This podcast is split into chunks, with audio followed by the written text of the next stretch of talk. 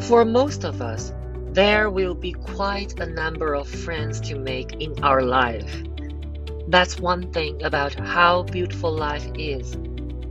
You get to meet all these different faces and different minds which you never thought would be there for you.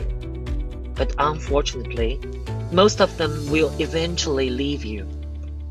There will be those who do not see eye to eye with you. Sometimes they decide to leave you, sometimes it's the other way around.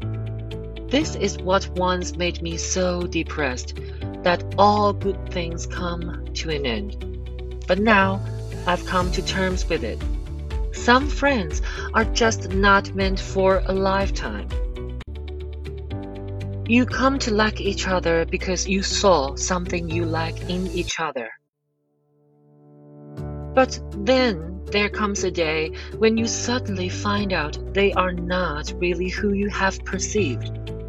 This is just what life is. You don't really need that many friends. Eventually, you only need those who truly count.